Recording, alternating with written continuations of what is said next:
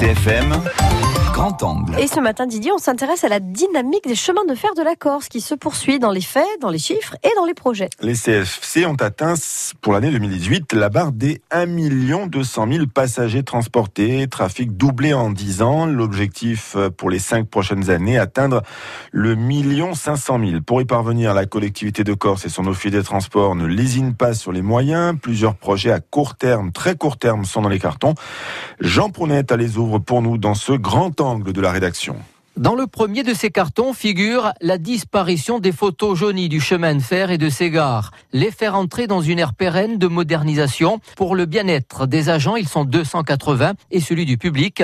Objectif majeur que s'est assigné Yacinthe Vanni, conseiller exécutif et président de la SEM des CFC. Oui, il y a une urgence. Le patrimoine a été abandonné. On essaie de refaire les gares aujourd'hui qui sont ouvertes et les mettre dans des conditions de sécurité et d'accueil qui, qui soient vraiment optimales. Corté, Venaco, Vetsavone, Ajaccio aussi, qui doit être rénové, qui doit être une, une gare qui réponde vraiment aux exigences d'une grande ville, comme Bastia, sans oublier le Rousse. Tous ces projets-là seront menés en 2019. Au chapitre modernisation figure également la commande centralisée des voies. Sur le pôle Bastier, elle a ainsi permis d'augmenter les rotations 56 à 58 rotations par jour, soit un train toutes les demi-heures et un trafic en hausse de 6%. Un succès que l'Office des transports et sa présidente, Vanina Veulent amplifier avec une nouveauté, la commande de tram-train. On est vraiment dans le structurant sur ce qu'on appelle le tram-train, donc la traction électrique qui va s'adapter à l'urbain et également au périurbain. Donc là, ce sera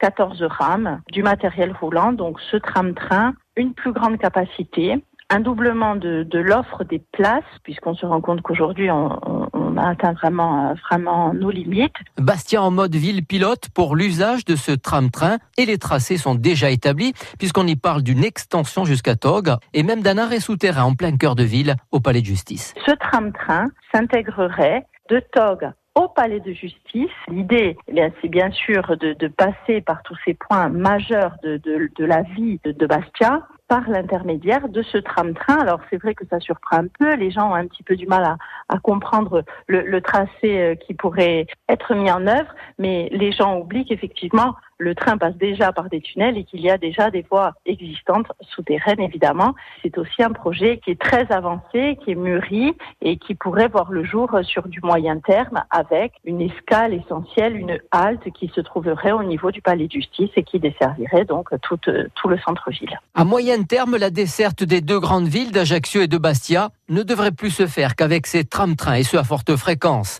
Les AMG, les trains actuels, eux, ne seront plus utilisés que pour les longs parcours.